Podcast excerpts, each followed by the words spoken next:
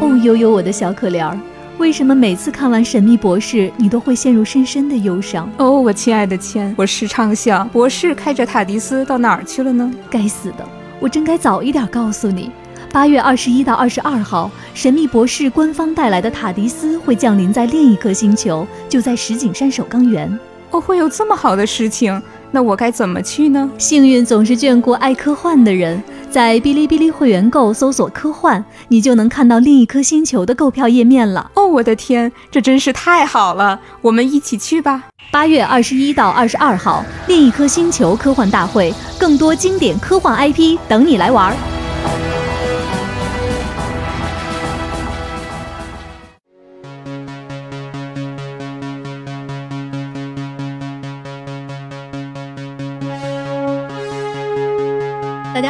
这里是由未来事务管理局和喜马拉雅联合打造的丢丢科幻电波。今天是我们的星际茶话室。我刚才在开场的时候，我的两位搭档笑了，说今天是我们丢丢体育电波的第二期。我是这一期的主持人，未来局的特工千一鹤。今天跟我一起搭档呢，首先要介绍一下是我们的特工船长。嗯，大家好。还有一位是你想不到的那个大家特别喜欢的嘉宾林平老师。大家好，很高兴再次来丢丢。科幻电波，然后也很高兴第一次来丢丢体育电波，因为我们在上周的节目里面啊，我们跟大家聊了奥运会的历史文化以及开幕式的一些看点。那现在呢，已经进入到了东京奥运会的时间了，所以今天呢，我们想跟大家来具体分享一下体育的魅力。其实通过上一期节目，大家可以听到主播们各自生活的避面。所以说，在介绍今天林品老师出场的时候，其实是不是大家对他的刻板印象还是哈利波特？比如说，还有你们喜欢的《黑客帝国》的那几期，包括 EVA。所以林老师，你可以先简单介绍一下你跟体育的渊源吗？好呀，我其实是一个体育迷，然后从小就特别喜欢足球、篮球，还有一些相关的运动，也很喜欢看奥运会。然后我在这里就凡尔赛一下，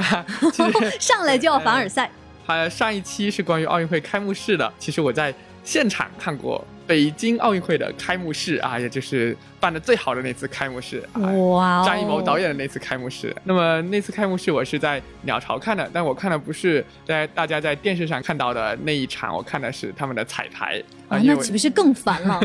因为我当时是鸟巢志愿者。哦，你是零八年奥运会的志愿者，对对对对，哦，向你鼓掌，厉害，谢谢谢谢谢谢。那你是不是还有一个什么志愿者的证书？有有有有有，还有志愿者的那个衣服，对对，杨云的那个志愿。重新介绍一下，今天来跟大家一起聊这期节目的是零八年奥运会的志愿者林平老师。哎呀，谢谢谢谢谢谢，对我当时是鸟巢的媒体运行志愿者。就要对接媒体跟运动员的那，所以正式的那次开幕式，我们志愿者在工作没有看，但是作为志愿者的福利看过，就是彩排阶段的。那林老师可以给我们讲一下你在现场看奥运会开幕式的这种感受吗？就是被强大的，确实是。其他国家的开幕式完全无法复制的那个集体舞的奇观给震撼了，就觉得，特别是击否那个是我印象最深的啊，对对对，是是叫否吧？对，是的，大家都非常喜欢那段。对对对，当时就现场的那样一个视觉跟听觉的震撼非常的强烈，尤其是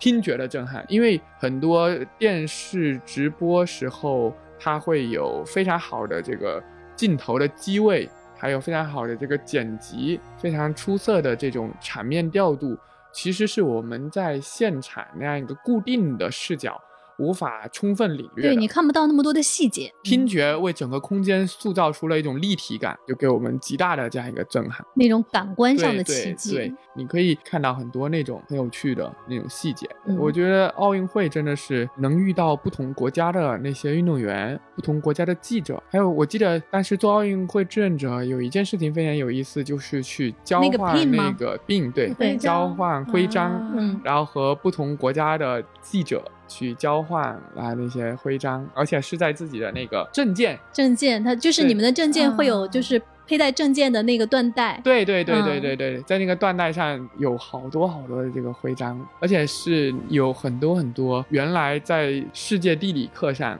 对你来说只是一个符号，只是一个词语的国家。在那一瞬间，在那个过程当中，变成了实实在在的、活生生的，能够跟你交流一个物品的一个朋友。对对对，而且是一个活生生的这样一个人，他所关联的这样一个国家形象，你可以直观的感受到他们的带有那个国家口音的英语，然后可以非常直观的通过他跟你交流的这个物品和交流的这个话语去感受。那个国家的这个人文风情，嗯，我对徽章交换这个事情也特别有记忆，因为我自己就有几大盒子奥运会的徽章。哦，你是怎么获得的？我就是从零八年开始收集啊，就是买啊。然后就是直接就是不是交换来的，对。然后我去看奥运会的时候，你会带着自己的收藏去跟别的国家的换。然后你在那儿排队的时候，就有很多人，他们要么就是举着板子，要么就是举着自己那个相册，然后他们就到处走动，然后你就可以叫住他，然后。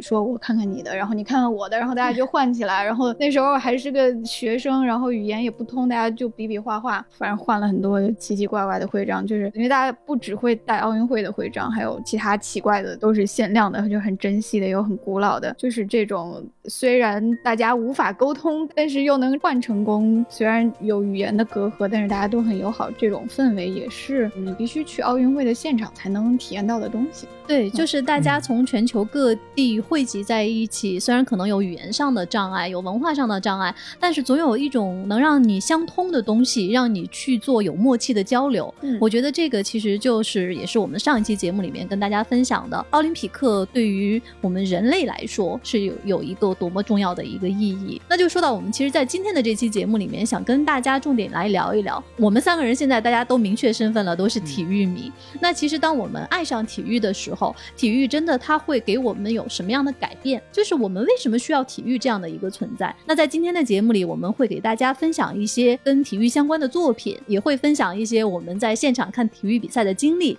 以及那些我们特别特别喜欢的体育项目，真的是掏心掏肝的想安利给你。那其实刚才我说我介绍林老师的身份啊，就大家知道《哈利波特》，其实就是说到幻想作品里面的这个体育项目，是不是大家都会想到魁地奇啊？应该是最有名的之一，对。嗯，我其实知道林老师在平时的生活中还会组织魁地奇比赛。对对对，疫情之前。对 对对。你能跟我们大家讲讲现实中的魁地奇是怎么举办的吗？其实就是根据我们现实世界的这个物理规则，三次元世界的这个物理规则，把一个骑着扫帚在天空中飞翔的运动改造成了提着扫帚。在绿茵场上奔跑的运动，我们得一只手提着扫帚。一般来说，大家是左手提着扫帚，因为右手要用来接球、传球、投球。也有的朋友可能是右手拿扫帚哈，左手接球。嗯，那是看你是左撇子还是右撇子。反正我是左手提着扫帚，然后在球场上奔跑。然后我们改造了一些规则，就比如说那个金色飞贼，因为我们这个世界暂时还没有魔法，所以我们那个金色飞贼是一个装在金色的袜子。里的金色的网球，嗯，荧光绿吧？对对，荧光绿，荧光绿，对，荧光绿。那个装在重点是装在金色的袜子里的荧光绿色的这个网球，然后它被系在了一个中立的、体能特别好的裁判员的腰间 啊。对，重点是体能特别好。然后两边的找球手就要去争取把这个袜子从他的腰间拽下来。大家可以想象吗？啊，这就是抓金的背贼啊！所以这个人要满场的跑去躲人，去躲这两个 seeker 对对。然后还有一个很重要的改造就是那个游走球。游走球是拿什么改造的？游走球其实就是软排，因为呃，软排是所有球里面打在身上最不痛的，就是那个软体的排球，对，软排球，对。那么它没法自主的飞行，那到处的横冲直撞。所以他是每个队有两个击球手，这两个击球手是可以手持这个软牌，用它去砸人啊。这个和作品里是比较像的，是比较像的，就是一个物理的抛球的一个动作，不涉及魔法的。对对，不涉及魔法，然后打起来就很像是橄榄球。足球跟篮球的混合。那我其实，在录这期节目之前呢，我曾经请教过林老师，我说我想知道，在《哈利波特》里面的这个魁地奇，它跟英式橄榄球 （rugby） 就是有什么样的关联和区别。嗯 但是我听到刚才林老师所有的这些描述之后，我现在所有的关注点都是那个腰上系着一个 金色袜子的特别能跑的裁判。对，这就是好多项目的混合嘛，打起来的时候更像是没有走步规则的篮球。对，没有规则非常复杂。我要提一个问题，就是林老师在你描述的所有的这些规则和动作里面，都是要拎着一把扫帚完成的。没错，而且这个扫帚必须在你两腿这个之间必须在你两腿之间。如果你的扫帚拿在手上，但是没有在两腿之间，也相当于你在游离于比赛之外，无法对比赛发生任何的干涉。如果你干涉了比赛，你就是犯规。所以林老师，下次你们在组织魁地奇比赛，我们能去现场观摩一下吗？哎呀，希望有啊，因为现在就是这个疫情等疫情过去之后啊这种对哎丢丢的听众们，如果你们在疫情之后想去看一看现场的魁地奇比赛，可以来听我们会不会有信息向你们发布，来找我们报名。大家也可以直接上网搜索“麻瓜魁地奇”，可以收到不少相关的这个视频 不管相相关视频，还有微信公众号的这种推送，是确实挺有意思的。对，对，我们刚才说了有魁地奇，其实我们在刚才录之前呢，我们还在想，这个幻想作品，尤其是奇幻类的作品里面，还有哪些跟体育相关的内容呢？这个时候，未来局的星战扛把子悠悠他就说，星战里面就是有光剑啊，就是击剑，就有点像西方的击剑和日本的那个剑道的合体。对嗯，然后呢，其实击剑也是奥运会特别重要的一个项目。我们知道击剑是分花剑、重剑和佩剑，嗯我们就看到其实星战里面的嗯光剑的他们对打的时候，其实是更多像配件的一对些对对方式，对，嗯挺有意思的。嗯当时悠悠还跟我们介绍说，这个杜库伯爵的这个扮演者嘛，就首先是星战中的光剑有七式，这个呃，就每一种有不同的风格和优点，然后也体现这个使用者的人生哲学，我觉得好厉害。然后他说，这个杜库伯爵的饰演者就是克里斯托弗里啊，他本人就是一个西洋剑冠军。哦，啊、然后他曾经特地要求卢卡斯把自己的那个光剑柄改成弯的，使得他的光剑就是杜库伯爵的光剑是星战里面唯二的这个弯柄光剑。我就觉得这个演员和这个体育运动，包括在星战里面的结合，整个这一套都非常的厉害。然后我又想到这个克里斯托弗里在《指环王》指环王里他演的是这个萨鲁曼。就是 他在星战里这么厉害的用他的剑术冠军的招式去跟敌人对打，结果在《指环王》里就跟甘道夫两个人对掐，我觉得 那不是很浪费啊？就怎么没有把他这个优势去体现到《指环王》里？那其实说到《指环王》嗯我们想《指环王》里有什么跟体育相关的项目吗？剑术 射箭，对，然后就大家在想说，哦，弓箭，对对对，《指环王》里所有放箭的场景都非常漂亮。嗯，对，非常好看。对，因为很多都是精灵来精灵 在放箭的，然后他们的武器设计就非常的翻，就是有点类似杜库伯爵那个弯了的剑柄，就是在《指环王》中只有精灵的武器是弯的，是有嗯弧度的。你可以看到他们不管是弓箭还是刀，它的弧线的就跟一般的剑的从使用方法和造型上都不太一样。然后看精灵放箭，就是它挥着那种。弯了的刀剑去砍敌人，就本来就是一种视觉享受。对，所以就是如果《指环王》里的人去参加奥运会的话，可能 Legolas 就是在射箭的赛场上，可能能至少拿个前三名的选手。百发百中，那肯定是第一名。对对对对。对，那其实说到《指环王》，林老师刚才提醒我们，其实还有一个项目，对马术，《指环王》里有非常精彩的马术。对，马术是目前的奥运项目中唯一人和动物共同完成的。嗯嗯，对，《指环王》里精灵公主带着弗罗多，啊，然后后面戒灵在，追着他，那个画面太好看了。真的是。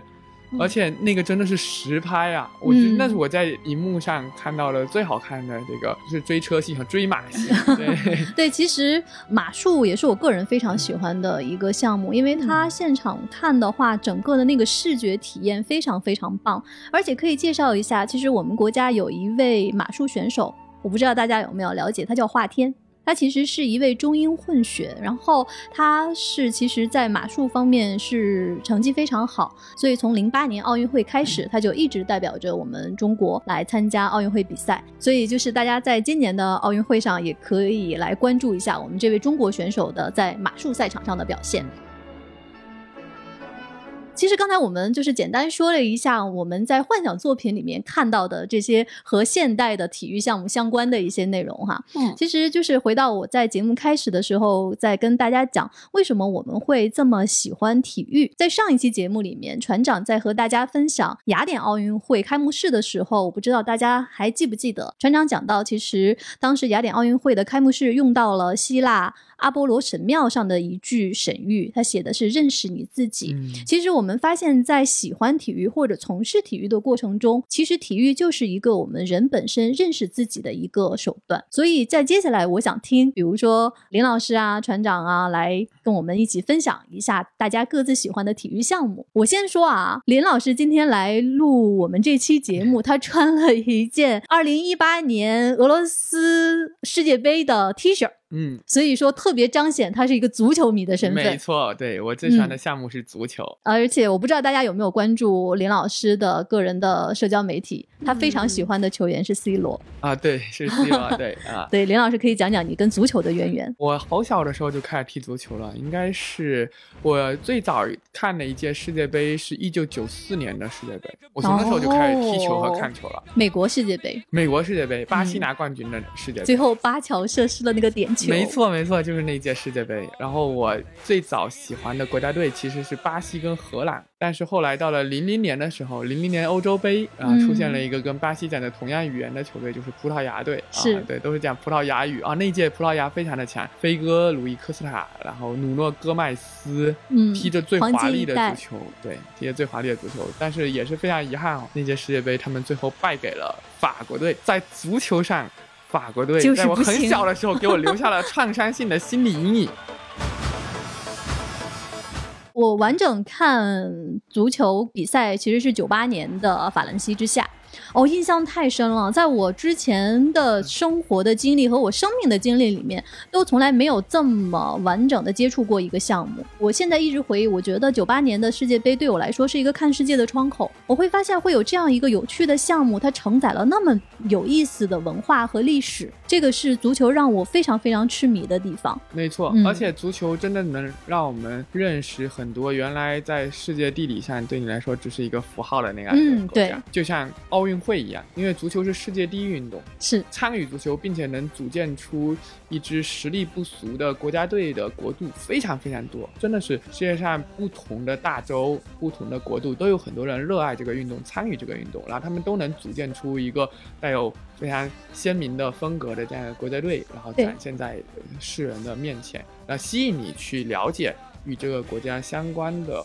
地理、历史。社会文化的那些信息和知识，我也是从小看足球的时候特别喜欢做的一件事情，就是哎呀，这个国家的名字好有趣，好奇特，然后我就去搜世界地图册。对，哎，我也有这个经历。然后去看它在是地球的哪个位置，它的一个是的。是的国家是什么样一个海岸线或者什么样一个边境线组成了一个怎样的对，因为九十年代的时候，你接收外界信息的途径和渠道还是很少。对对对，因为那个时候大赛的时候，那些重点的报社啊、杂志社呀，他们会出一些彩色的图册。嗯。来介绍这个国家队然后那个时候就是你会第一时间去买那个图册，就想看哦，原来这个国家是在这儿，它的首都叫这个，它为什么它的球衣是这个颜色？对，然后那个嗯。国家、呃，它的那个植被分布、啊矿产是的。资源，然后它这样一个历史，还有哪些城市，就是把那些体育媒体推出的和这个杯赛直接相关的那样一个图册，和其他的更通用的这个世界地图册结合起来阅读，嗯嗯。然后一下子就觉得自己的世界被拓宽了。原来在这个美丽的被称作地球的星球之上，还有非常多奇特的、有趣的，有它自身的这样一个脉络，形成了独特的风土人情的那样一些国度和文明。而且你会发现，就是这个世界和整个文化的丰富和博大，它并不是你每天可能你日常中你关注的那一小部分，它就能展现出来的。对对对通过一个项目，通过一场比赛，你就能看到整个人类它是一个什么样的多姿多彩。我们刚才聊了很多足球啊，船长已经沉默很久了。我下线很久了。哎船长，你刚才看着我跟林老师，是不是就是你平时看到那些你不太能理解的足球迷的那种心情？我可能就是看别人看我谈 EVA 的 这样一种既视感。我觉得我刚才完全重新认识了林老师和钱老师，就是你们可以像谈论喜欢的电影那样去 写对每一届的球赛。大赛都信口拈来。对，而且你们是很小就开始直接看球赛，不是在作品里面去了解这样一项体育运动，而且你们了解世界的一个方式，嗯，我觉得非常有意思。就是宅还是有很多种的，就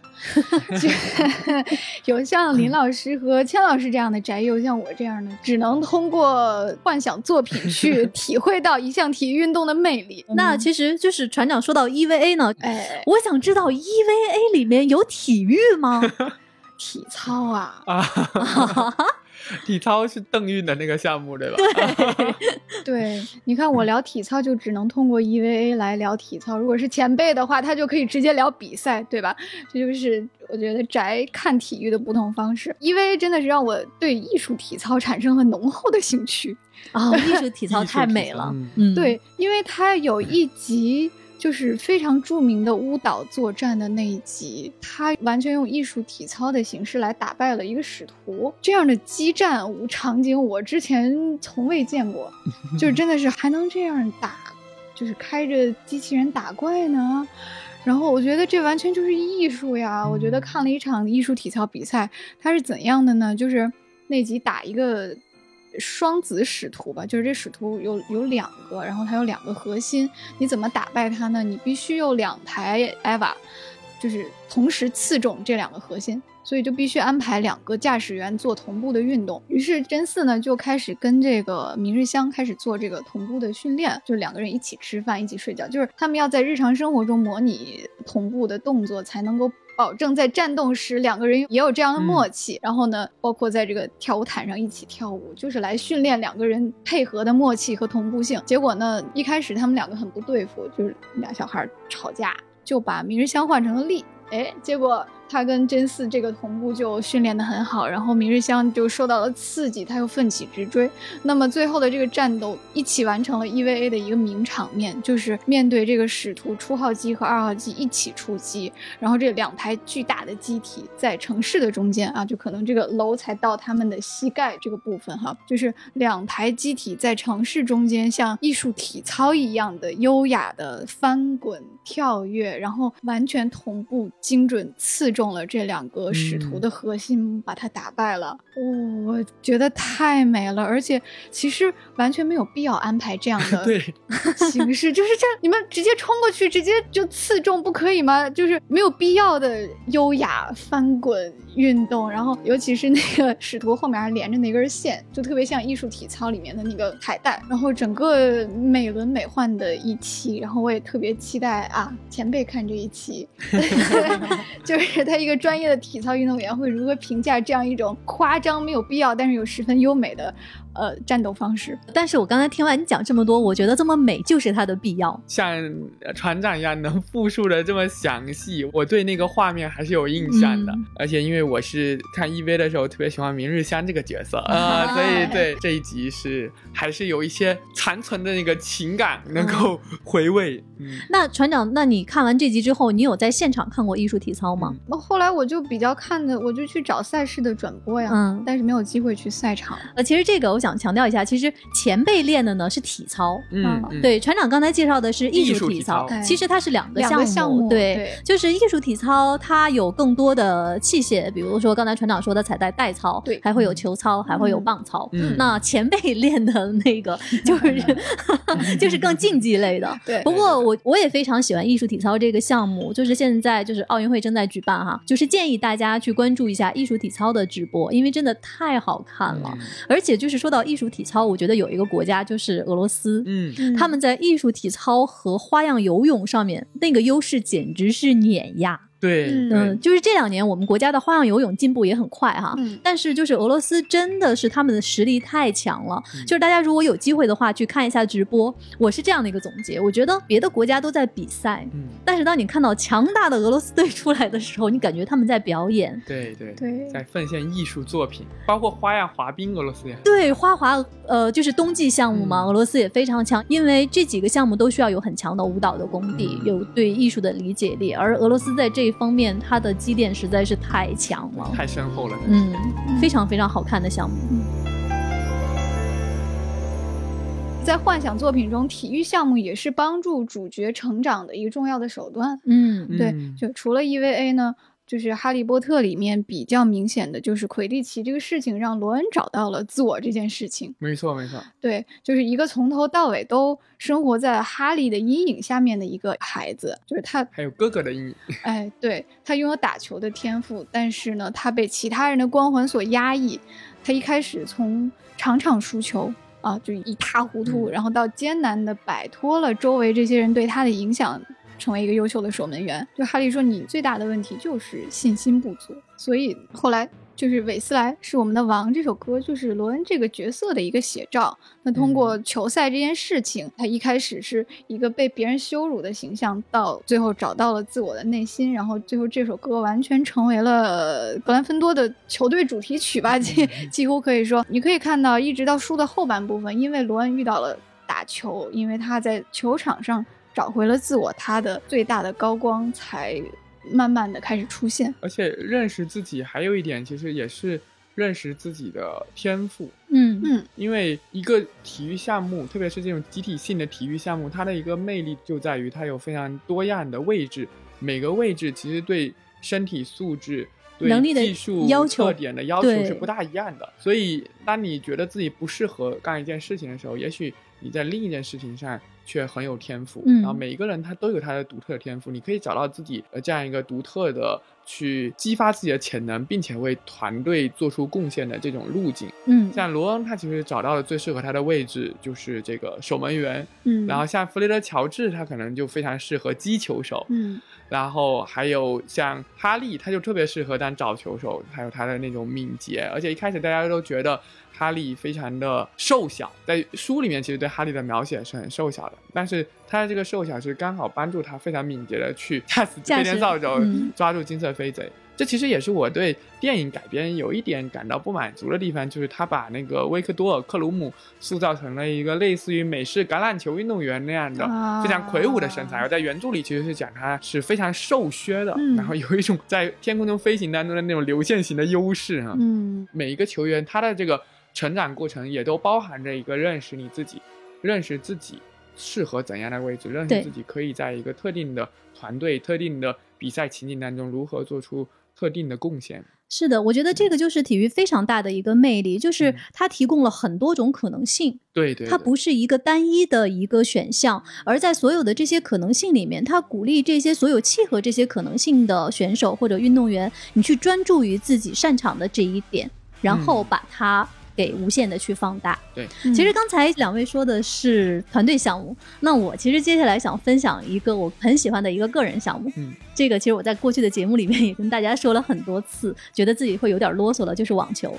啊，呃，我非常喜欢网球，然后我尤其喜欢的是费德勒。那我其实刚才船长说到，比如说艺术体操它的优雅和美，然后林老师又说到有些人他是非常擅长做哪件事情的。我觉得这两者结合起来就是费德勒。费德勒他有一个评价说他是我们这个星球上最具网球智慧的运动员。然后前两天呢，我看了一个手表的广告，我觉得那个词儿写的真的是太好了。我觉得它就完整体现了费德勒他个人在球场上的魅力。他这个词是这么说，因为他是个手表的广告，他就说数字可以彰显伟大吗？数字当然可以，比如说那些冠军的数量就是你伟大的一个证明，但是。数字不能体现罗杰·费德勒这个球员，他打球就是比所有人打球都漂亮。他也不能体现罗杰·费德勒在场上和场下，他都比别人表现得更优雅。那大家其实可以看费德勒在打球的时候，尤其是那个高速摄影机拍摄出来的他的镜头的慢放，太漂亮了。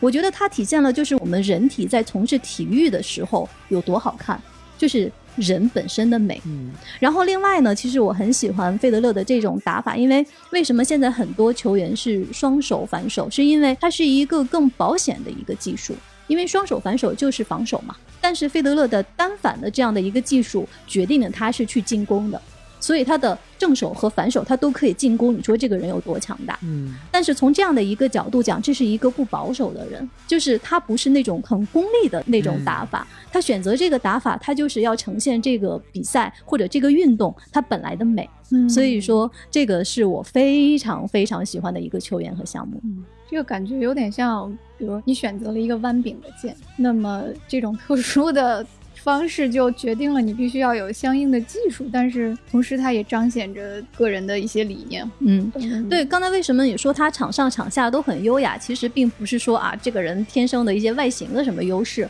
而是说他在面对很多的一些极端的情绪的时候，包括你比如说在足球场上，在很多项目里面都会看到，就比如说在落后的时候，大家会出现那种狂躁、情绪失控，但是费德勒从来都没有，你永远看到他都是那么很平静的、很淡定的面对胜利或者失败也好，我觉得这个也是他对于体育这个存在的一个非常好的诠释，就是非常处变不惊的去面对顺境和逆境。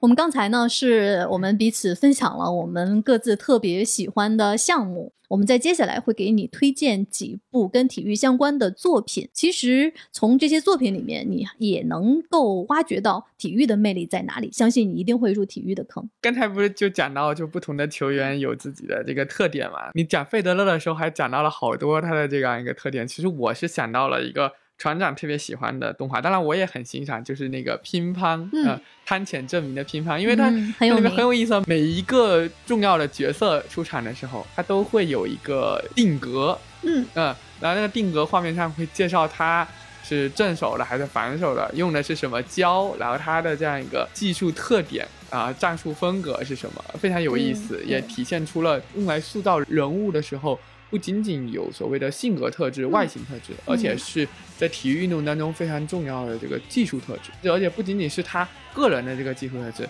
还包含了他使用的这个乒乓球拍的这个特质，是非常有趣的。船长来讲一讲这个作品。于老师已经讲的特别好了，就是他用符号来代表这个角色的特点和他的技术特点，然后这是一个相比传统的体育番不常见的一种比较新的表现手法，但是呢，也是特别的燃，就是。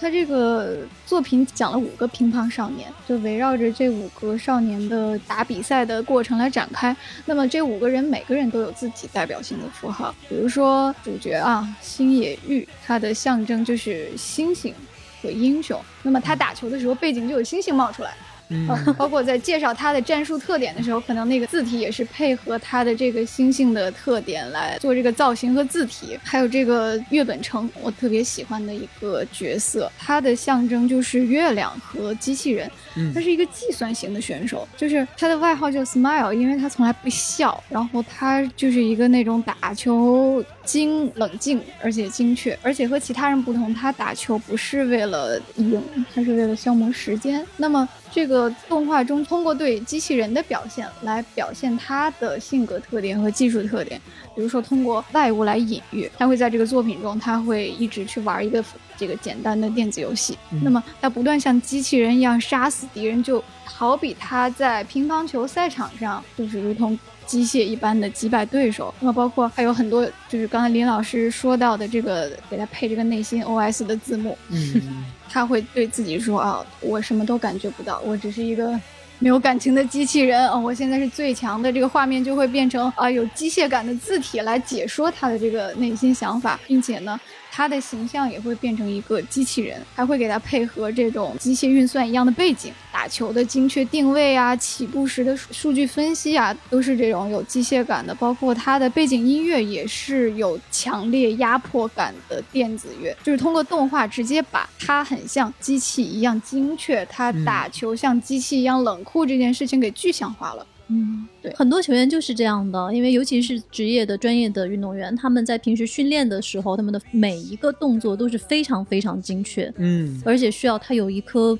不受外界干扰的巨大的心脏，让他在比赛那会儿他就需要是冷酷的。对对对，就是这是我们很熟悉的一点，但是你把它画成画面以后，就会变得非常的直观，非常直观。对，然后还有我很喜欢的孔爷。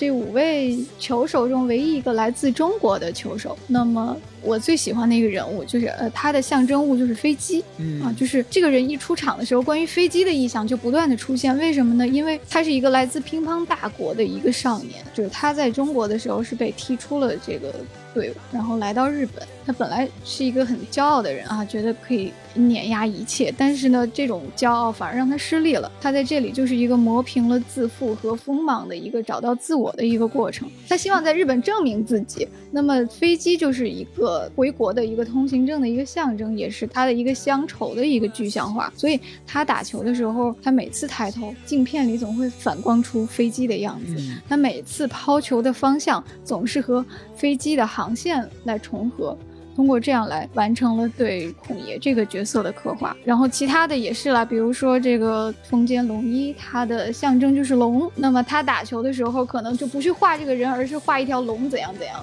对，在挥动球拍，就是我特别喜欢的他的表现手法，就是确实在别的体育番里不太常见，因为你不可能给每个人去画一个吉祥物。嗯，然后来说这个选手的特点是怎样的，他的打法是怎样的，不太可能。但是乒乓就做到了，所以他最后呈现出来的是一种游戏一样的对战的那种爽快感。呃，我觉得乒乓除了他有使用符号意象表现人物之外，他在展现动态画面时候那种表现主义的画风，就是他不是按照一个现实的生理或者物理规则来展现人物的运动，而且是会有一些非现实的，我们称之为表现主义的这样一种画风去呈现那样一个动态过程当中的这个人体，还有击打乒乓球时候的那样一种乒乓球和球拍的互动，还有这个乒乓球自身的这个运动感，也是。非常迷人的，它的画风不是那种在其他一些漫画动画里会看到的放大招式的画风，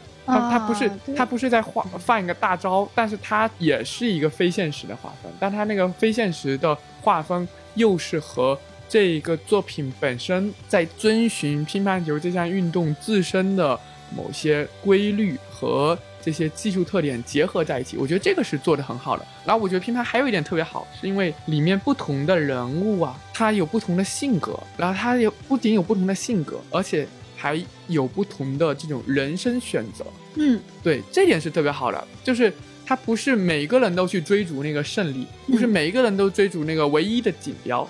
不是每一个人都以相似的方式。来选择走上职业运动员的道路。嗯，他的家庭背景、他的成长经历、他生命当中的那些创伤、那些隐秘的、不为人知、难以和外人道的那些过往，然后他如何决定了。塑造了他的这样一个性格，这个性格使得他在生命当中遇到了怎样的低谷，然后用不同的方式走出这种低谷，并且走向不同的这样一个人生的方向。然后，但是每个人最终其实都或多或少的战胜了自己生命当中最重要的那个心理障碍，并且找到了相对来说更适合自己的人生方向，并且向我们展现了人生不没有标准答案，人生没有唯一的选择。你在不同的人生道路上都可以绽放出自己的光彩，都可以寻找到自己的。快乐，或者是安身立命之所。是的，这个就是其实也是我们今天在强调的，就是体育它能让我们认识到我们自己是谁。对对对，对，尤其是刚才林老师说到的，就是可能冠军最后只有一个。嗯嗯，那这么多从事体育事业的人都来参加这场竞技的人，他们最后获得的是什么呢？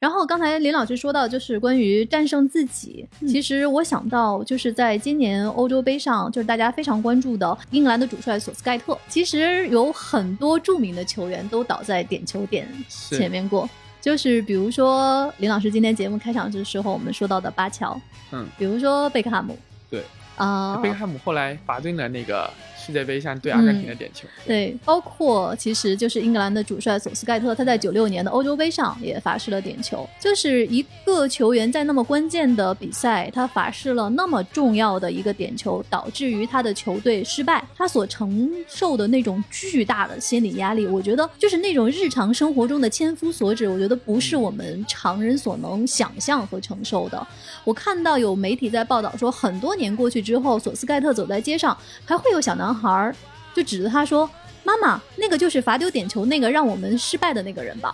你说他的生活是有多晦暗？所以，当我看到在今年的决赛，当英格兰队最后因为点球输给了意大利的时候，我当时真的很关注索斯盖特的反应。然后，索斯盖特他第一时间上来安慰他的球员，因为他太知道罚丢点球之后那个巨大的心理压力和生活阴影了。所以，我觉得就是战胜自己，然后克服自己的心理障碍，这个也是足球，也是体育给我们非常大的一个启示。嗯，对。体育里，你其实你能看到这个人间百态。是，那其实说到乒乓，我们知道日本有很多的体育番，嗯，都很燃。对，然后其实也成为很多人，包括我知道船长，他的很多的棒球的知识是来自哆啦 A 梦。我以为是棒球英豪啊。对，就是很多体育知识的铺垫是从这些动画啊，或者是体育番里面来的。对，因为他就是像日本很擅长的职人番一样，他会把规则描绘的非常细致。嗯，除了享受，你完全就是一个学知识的过程。那讲到这个，通过动画来了解一个项目，最好的那莫过于是《灌篮高手》啊！真的，《灌篮高手》里面有真的，它有那个小课堂，就是中间会插入一些对于篮球知识的介绍，而且它那些篮球的知识是和它。扣人心弦的跌宕起伏的故事情节紧密的结合在一起，有机的结合在一起，它不是非常生硬的，就是打了打球打到一半突然向你介绍，而是一个情节点的时候，它刚好就会对这个项目的那个规则做介绍，而且是层层的递进，从非常简单的那种篮球哈，大家看到的那种一对一斗牛式的篮球，再到练习赛，再再到正式比赛，再到。战术配合非常丰富的比赛，而且不断的升级。在这个升级过程当中，其实每一个球员，至少是主人公所在的那支球队的五名首发球员，都完成了成长。包括最后他们有一个看似非常 bug 的，就是参加全国大赛时候战胜了之前全国大赛的三连冠的得主上湾工业，看似像是开挂，但是在这个故事当中是非常合情合理的，因为。每一个球员都在这场比赛当中完成了一种成长，这种成长的因子潜能本来就潜藏在他的身体里，只是他没有发现，没有发现自己还可以以这样的方式来打球，而这种方式是能够更合理的在这个团队当中最大化的激发自己的价值。而且过去啊，小的时候在看灌篮的时候，就是大家记得吗？他的一场比赛会分好多好多集。嗯，会非常非常长。那是动画，就是在看动画的时候，然后他会可能把一次进攻就拍成一集。那个时候我就真的觉得啊，节奏好慢啊！到底这个球进了没有进，你都要等到下集去看。但是等到后来，你真的喜欢上了体育，你明白了体育过程的时候，你会发现，可能真的在现实中，当这个球员他在运球上篮的时候，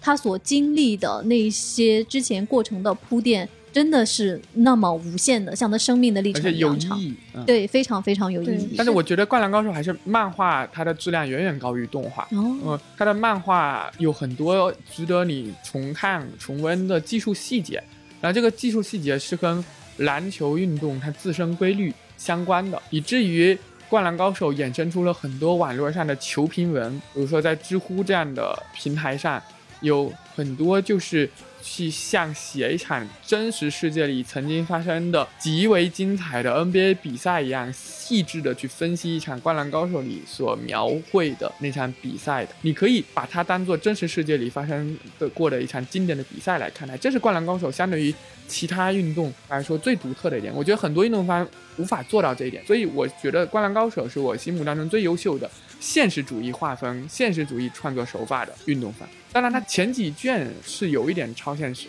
前几卷就樱木花道可以不断的弹跳制造人墙的那 那时候是有点超现实。但是当灌篮高手进入到他的那个县预选赛的时候，湘北打翔阳开始之后的比赛越来越现实化，但是越来越能够体现出篮球这项运动它自身的魅力，而不是把热血少年漫的一些类型套路给套用到嗯篮球这样一个题材上，而是真的让你去了解篮球这项运动是怎么打的。嗯就是说到篮球哈。我不是篮球迷，我嗯但是我曾经在美国看过湖人队的主场的一场比赛，那个时候科比还在斯泰普斯中心，然后我真的对于篮球的规则不是那么懂，然后你在现场的时候真的是震天的那种喊着要防守或者进嗯攻，哦，我感觉就真的是血往脑门子上冲哈、就是那种现场的感染力还是非，常强的。体育确实是它现场有我们在电视上很难复得的，嗯它的那种氛围感。还，有就是所谓的，因为应援这个词，现在大家都以为是饭圈的用语，它其实在日语里最早是用在体育啦啦队里，后来被偶像工业粉丝文化借来了。但是应援最早就指的是我们中国称之为啦啦队的那种加油助威的活动。呃我觉得那个现场的应援文化也是非常值得感受的，就是嗯球迷的应援、球迷的彼此之间的互动，还有球迷试图去给自己喜爱的球队球员加油助威的这个行为，是和球场上的一些运动员共同完成了一对场精彩的比赛。所以我们说疫情期间那个空空场进行的球赛，总让我们觉得少了些什么，就是这种现场的氛围感。这种现场的氛围感甚至会穿透摄影机、穿透电视屏幕、电脑屏幕传递给我们。对，当然，我们也会希望，就是如果这个疫情尽快过去的话，能够有更多的人重新回到这样一个运动场当中去感受这个体育的魅力和体育现场的这种魅力。嗯。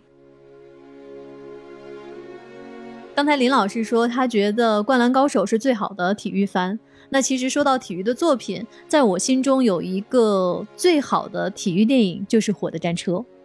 可能大家听到《火的战车》第一反应是那首歌，而不是那个电影哈。嗯就是一二年伦敦奥运会的时候，呃，憨豆先生弹的那一首啊，哒哒哒哒哒。对，就是现在你听到的这个曲子了。对而且它的作者范吉利斯也是非常有名的希腊的电子乐大师。嗯，然后可能很多科幻迷对范吉利斯的印象是，就是认识他是通过《银翼杀手》。嗯，那么是的范，吉利斯为《银翼杀手》谱写了也是非常优秀的这个，呃，很有迷幻感的这个电子乐的原声。但其实范吉利斯最著名的代表作之一还是这一首《火的战车》，是他为电影《火的战车》所谱写的主题曲。对嗯，范吉利斯，有人说他是电子乐时代的莫扎特，有人嗯说他是瓦格纳，就可见他的这个在音乐史上的地位。嗯那其实我不知道大家都有没有看过这个电影哈，但是你至少一定听过这首曲子。嗯而且，因为它实在是太过著名了，所以说很多跟体育相关的场景都用到了这首配乐。对，就是它几乎成了一个体育作品的一个代表性的旋律。是的，嗯是的。那其实为什么说到我觉得《火的战车》是最好的体育电影呢？我首先介绍一下《火的战车》，它是一部英国电影，它在一九八一年的时候获得了奥斯卡的最佳影片。嗯那它讲的是在一九二四年巴黎奥运会之前，剑桥大学的一群学生。他们是如何从事体育，然后如何来参加奥运会的？他在这里面表现的项目呢，其实是田径项目里的短跑。那我觉得他非常好看的地方在于，他可能和现在的体育片子比起来，没有那么多的竞技的手段啊，或者甚至你没有太多的你觉得很燃的那种情绪的瞬间，但是他在告诉你到底体育的纯真年代是什么。因为在那个时候，体育其实是呃没有纳入到职业体育的范畴的，人们对于体育的一些态度还是很本能的，就没有把胜负的那个结果放的是如此之高或者是之重要。嗯那在这个片子里呢，你可以看到，就是奔跑这件事情对于他的几位主角来说，是一个在生命中发挥了什么样的作用。有些人通过奔跑获得了奥运会冠军，然后获得了朋友的尊重；也有些人呢，他体育就是他日常生活中的消遣，他会极大的去发挥体育带给他的去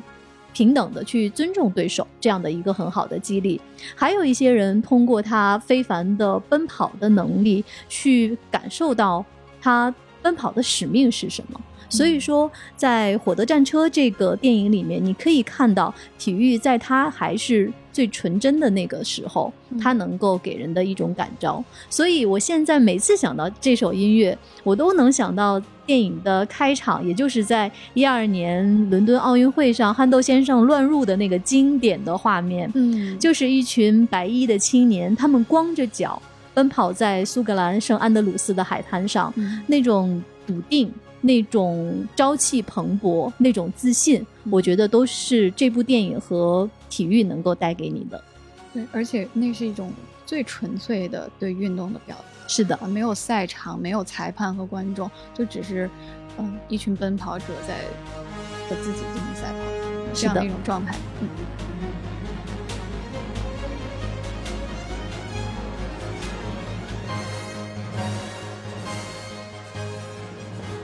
所以，我刚才说到《火的战车》在我心中是最好的体育电影，就是它让我们去思考奔跑到底是为了什么，我们从事体育是为了什么。我不知道大家前两年有没有看过一部电影叫《夺冠》。讲的是我们的中国女排，我特别特别喜欢在里面巩俐扮演的郎平教练，她跟她的球员的一段对话。她问她的球员说：“你们打排球是为了什么？”郎平说：“我们这一代人，我们从事体育运动，我们承受太多，也承担了太多。每一代人有每一代人的排球。那当朱婷你们这一代的球员，当你们站上奥运的竞技场。”你们打球是为了什么？我觉得这个其实我非常喜欢他的这一段发问。我觉得跟《火的战车》跟我们的启示是一样的。当我们从事体育运动，当我们热爱体育，当我们奔跑起来的时候，我们到底是为了什么？是为了获得我们身边人的尊重？是为了获得荣耀？是为了给自己带来快乐和消遣？还是说为了能够跟自己真正的内心去对话，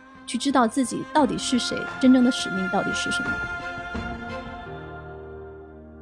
我们认为的体育的魅力，就是它虽然关于比赛，但是绝不仅仅是比赛。对，它一定有比得分和结果更重要的东西。那个东西可能就蕴含在看似冗长但是不可或缺的过程当中。嗯嗯。那我们今天跟体育的分享就到这里了。那在结尾给大家留一个互动的话题吧。现在正是奥运会的比赛期间，那么你最喜欢的那个体育项目是什么？你喜欢它的理由是什么呢？欢迎大家来跟我们的分享，请订阅我们的丢丢科幻电波，在我们页面下方的评论区跟我们留言，或者加我们的接待员的微信 f a 杠六四七，进我们的丢丢粉丝群，一起来参与接龙讨论。今天的节目就是这里啦，最后再一次谢谢林老师今天能够做客丢丢，谢谢丢丢，我们下期节目再见，拜拜，拜拜，拜拜。